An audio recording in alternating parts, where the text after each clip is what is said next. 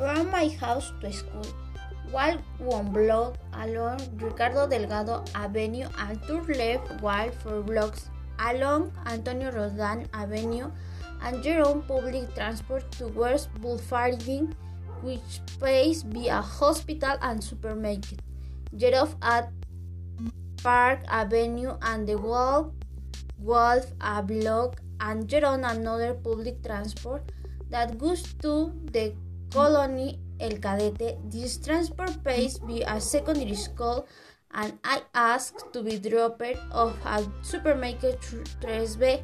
I go straight for a block and I turn left. I walk one more block and I turn to I turn left one block until I reach Francisco I. Madero Avenue. I turn right and go with a block.